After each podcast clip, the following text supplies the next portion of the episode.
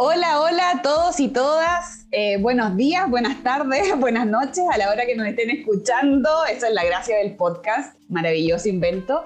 Eh, estamos acá en la cápsula de entrevista con José Ilich García, ¿verdad? Mago, físico, divulgador científico, mi coanfitrión en, en Ciencia La Avena. Esta vez no nos acompaña Yelenos porque eh, como cineasta, ¿verdad? Responsable, está grabando hoy día, así que la extrañaremos. Pero tenemos un invitado de lujo, de lujo realmente este año, porque él es el primer autor del artículo en donde se eh, reportó el descubrimiento de un nuevo dinosaurio chileno. Vamos a preguntarle si está bien dicho dinosaurio chileno, porque de repente lo repetimos mucho, esto de tanto orgullo patio de dinosaurio chileno, pero no sé si está bien dicho. Y es el Stegourus elengasen, eh, y estamos entonces con Sergio Soto Acuña, que es candidato a doctor en Ecología y Biología Evolutiva de la Universidad de Chile y él es miembro de la Red Paleontológica U de Chile, de la Universidad de Chile también. Hola Sergio, ¿cómo estás? Hola, ¿qué tal? Bien, ustedes?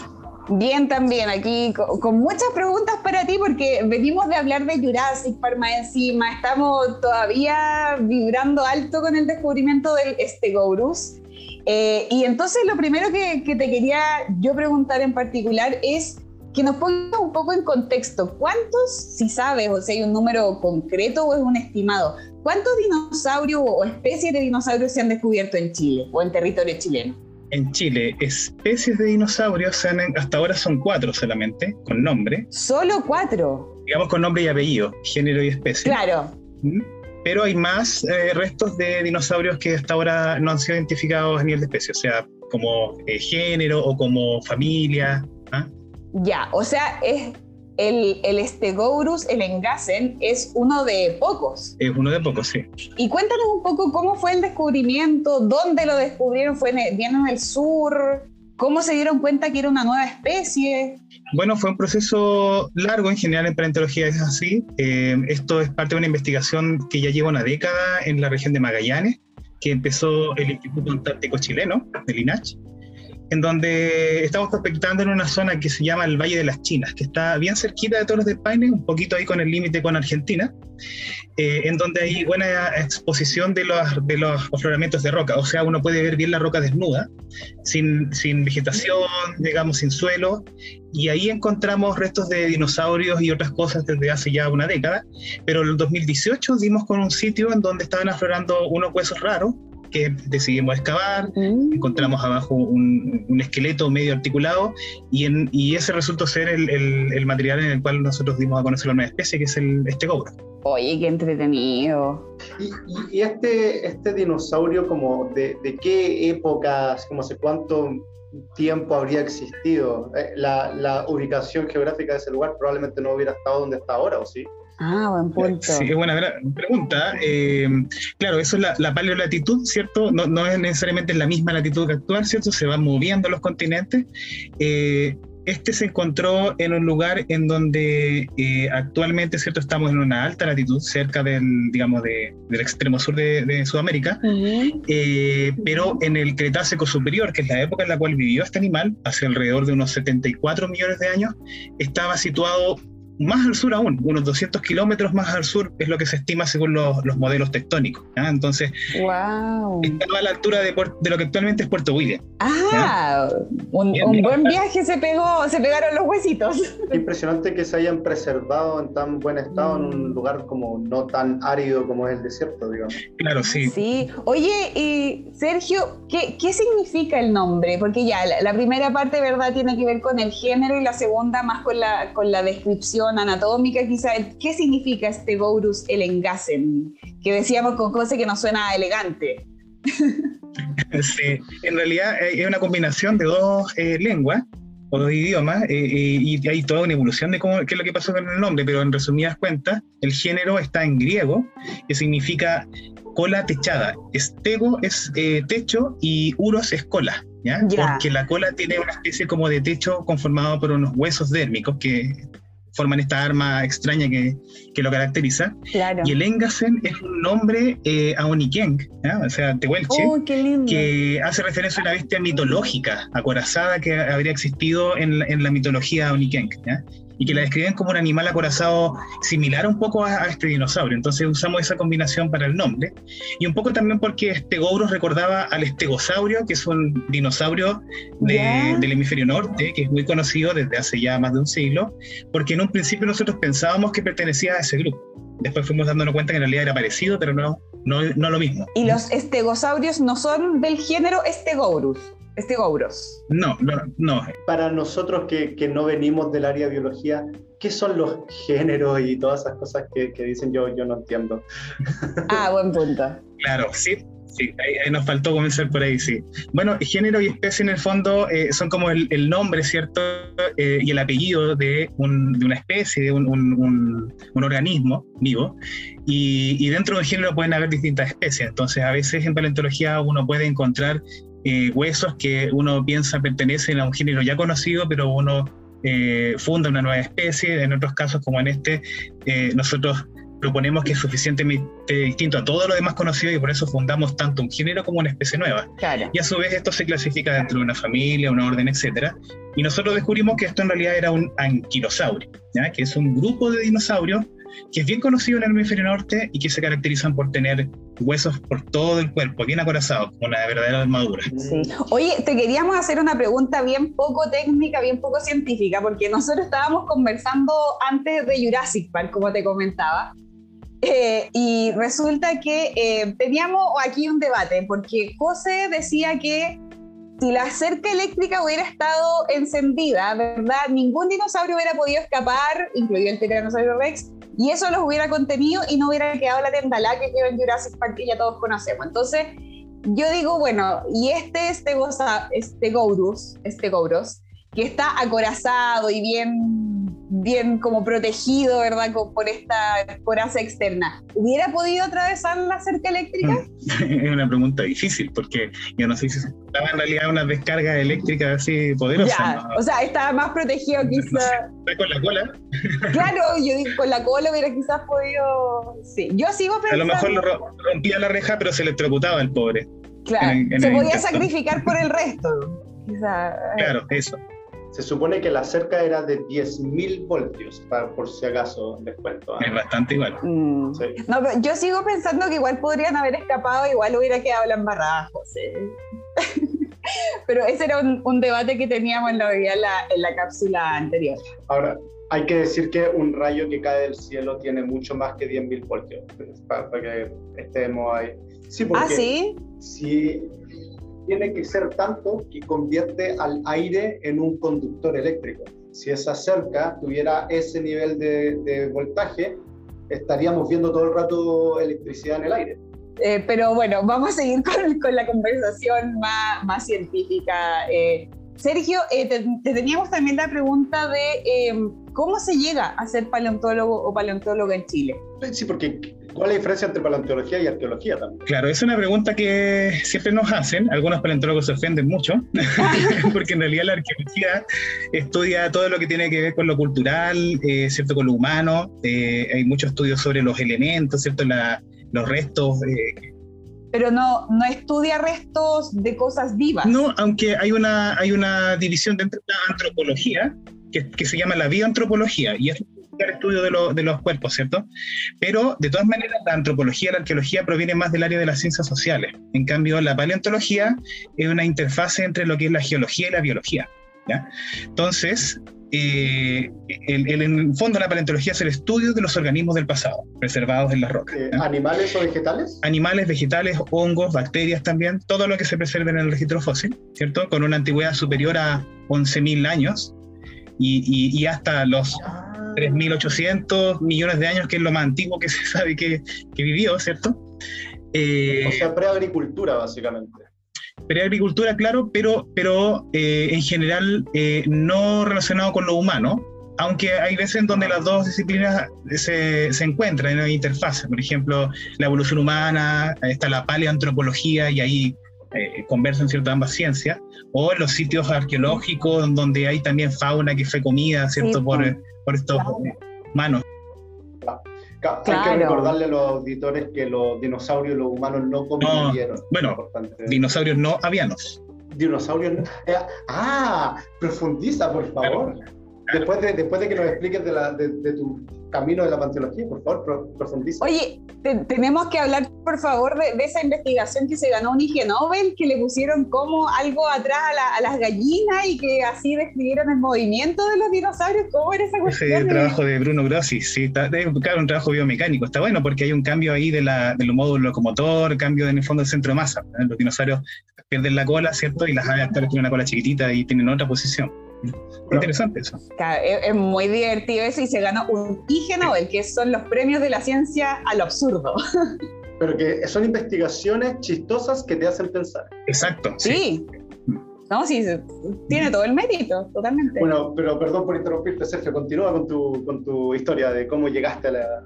Bueno, entonces la paleontología es más bien casi como una especialización, o sea, es necesario saber de geología y biología para ser paleontólogo. Entonces, en muy pocos lugares del mundo hay una carrera de pregrado de paleontología. En algunos lugares en Argentina hay, hay tres o cuatro universidades, si no me equivoco, que imparten la carrera de pregrado, pero la malla es la misma que la de un biólogo o un mm. zoólogo. Eh, en Brasil creo que también hay, pero en el resto del mundo en, general, un paleontólogo se hace eh, siendo biólogo o siendo geólogo y luego especializándose a través de una tesis de investigación y posgrado. ¿Qué, ¿Qué nos decías de las aves de que, de que son dinosaurios? ¿Cómo, cómo es eso? Sí, bueno, eh, hay mucha evidencia que se ha ido acumulando ya desde hace más de un siglo, pero sobre todo de las últimas décadas, que nos indica que las aves son un tipo más de dinosaurio. Y esta evidencia es evidencia que proviene del esqueleto, de la anatomía, eh, la conducta incluso, el registro fósil, la filogenia en el fondo, que es el estudio de cómo se relacionan los organismos. Y ahora actualmente tenemos una idea bien precisa de qué tipo de dinosaurio es el que da origen a las aves, que en el fondo es una cosa bien parecida al velociraptor.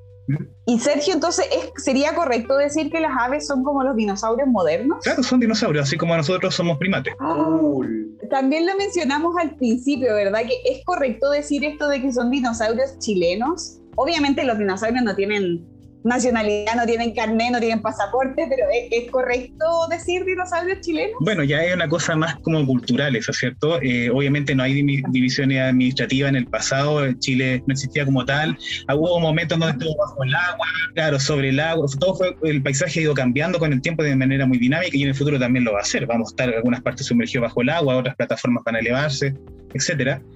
Pero yo, creo que igual hay una cosa interesante que rescata ese concepto de dinosaurio chileno y tiene que ver con, con el tema de la colonización en, ciencia, el colonialismo científico, mm. porque esta investigación eh, tiene el mérito, más allá de que haya sido publicado en Nature, tiene el mérito de que fue liderada y, y ejecutada exclusivamente por investigadores chilenos.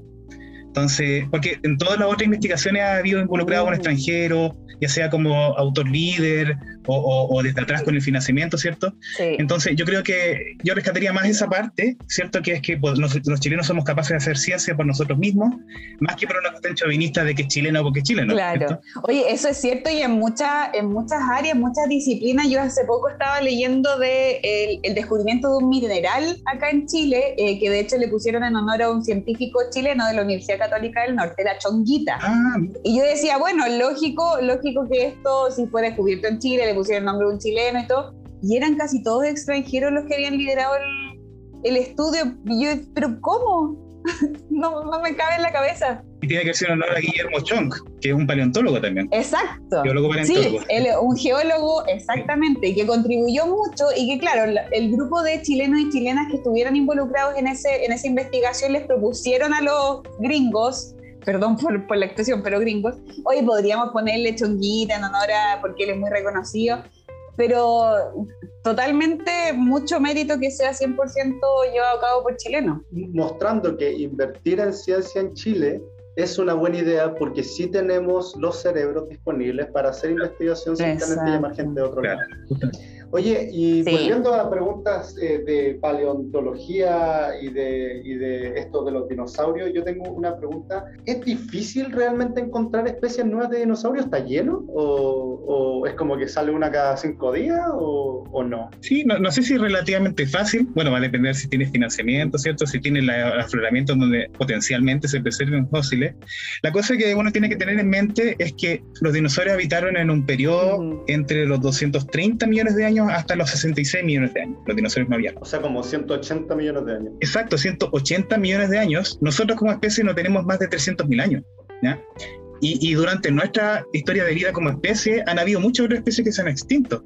Entonces, oh. uno podría hacer un cálculo, no me lo sé, ¿ah? pero uno podría hacer un cálculo de cuántas especies uno podría encontrar de dinosaurios. Hasta ahora habrán unas 1500, 2000, nos deben quedar miles más. Entonces, claro, hay mucho potencial para encontrar más especies de dinosaurios y otros organismos también. Oh. Eh, ahora, no todos eh, permiten, ¿cierto?, eh, pensar en una pregunta científica de relevancia, ¿cierto? Porque también encontrar una cosa es como, ya, mira, encontré algo nuevo, y lo describo y chao. Pero, pero ¿quién, ¿qué historia me cuenta eso? Es una cuestión diferente. Oye, hace poco me, me, acordé también que se descubrió el tercer fósil en la historia de un tardígrado.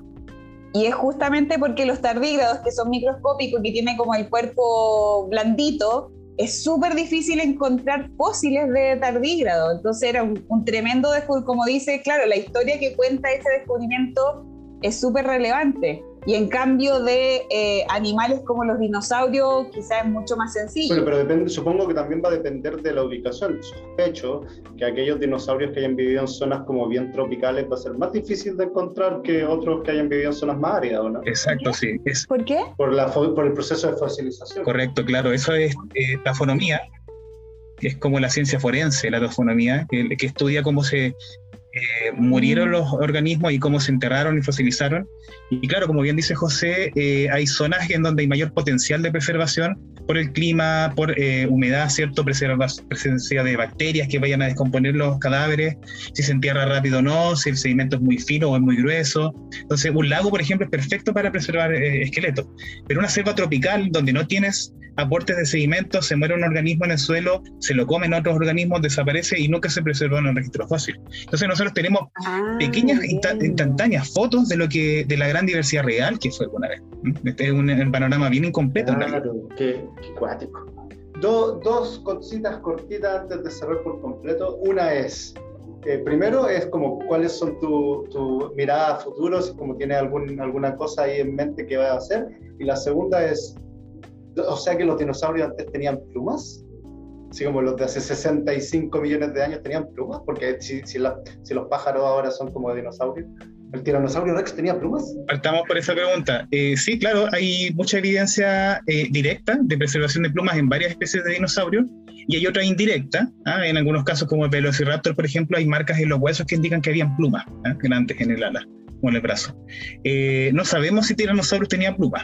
Por inferencia, uno podría decir que sí, pero quizás por el tamaño que tenían también, el metabolismo a lo mejor era más mm. alto por gigantotermia, entonces no es claro si las plumas hubiesen sido como el mejor integumento. Entonces, puede que haya sido mucho más compleja la distribución del carácter de las plumas en, en todos los dinosaurios. Es una cosa que todavía es poco comprendida y sobre... Sería menos, sería menos amenazante si tuviera pluma el tiranosaurio. Yo no sé, igual un pavo de 12 metros, así con cara de loco, no, no sé. claro.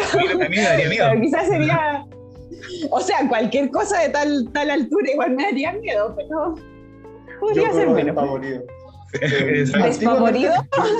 Despavorido. Les tengo, les tengo un dato curioso. Antes de que actualizaran la velocidad promedio de correr del tiranosaurio Rex, porque ahora la subieron un poco. Antes de eso, Usain Bolt corría más rápido que un tiranosaurio Rex. Pero ahora ya no, o sea, ni, ni siquiera Usain Bolt puede escapar de tiranosaurios. Em, oh. bueno, y trabajo futuro, Sergio, ¿para dónde vas? ¿Tienes nuevos descubrimientos todavía por, por, lanzar? Terminar el doctorado. La primicia, la primicia. No, hay un montón de cosas. Tengo tantos manuscritos ahí a medio terminar.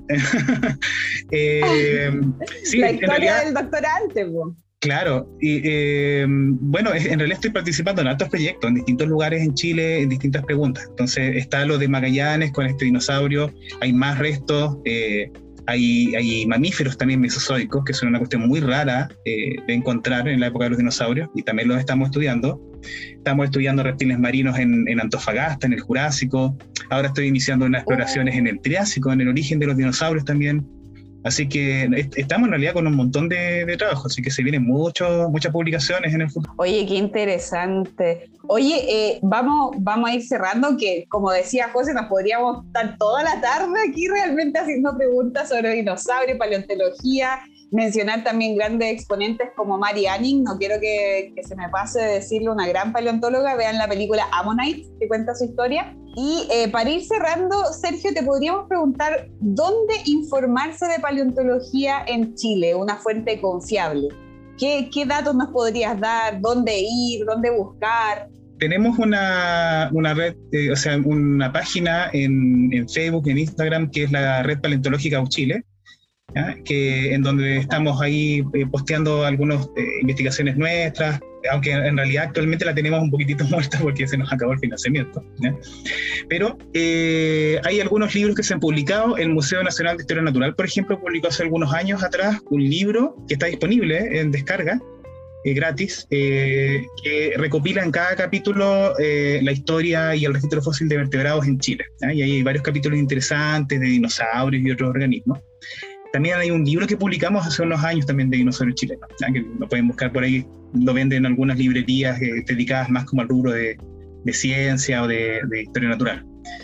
Eh, y bueno, hay, hay algunas eh, personas que también están haciendo divulgación. Barbie Paleontóloga, voy a pasar el dato ahí, que también la divulgación. Grande la Barbie, grande la Barbie. Sigan todos a Barbie Paleontóloga. Oye, qué bacán en la paleontología en Chile. ¿Cómo necesitamos más más plata, más apoyo, más difusión también.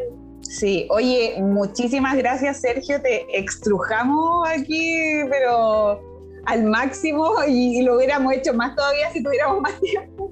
Pero muchísimas gracias por acompañarnos hoy día, eh, así que ojalá igual tener más adelante, enterarnos de tus nuevos proyectos, de esos nuevos descubrimientos, así que vamos a estar súper atentos. Nos vemos.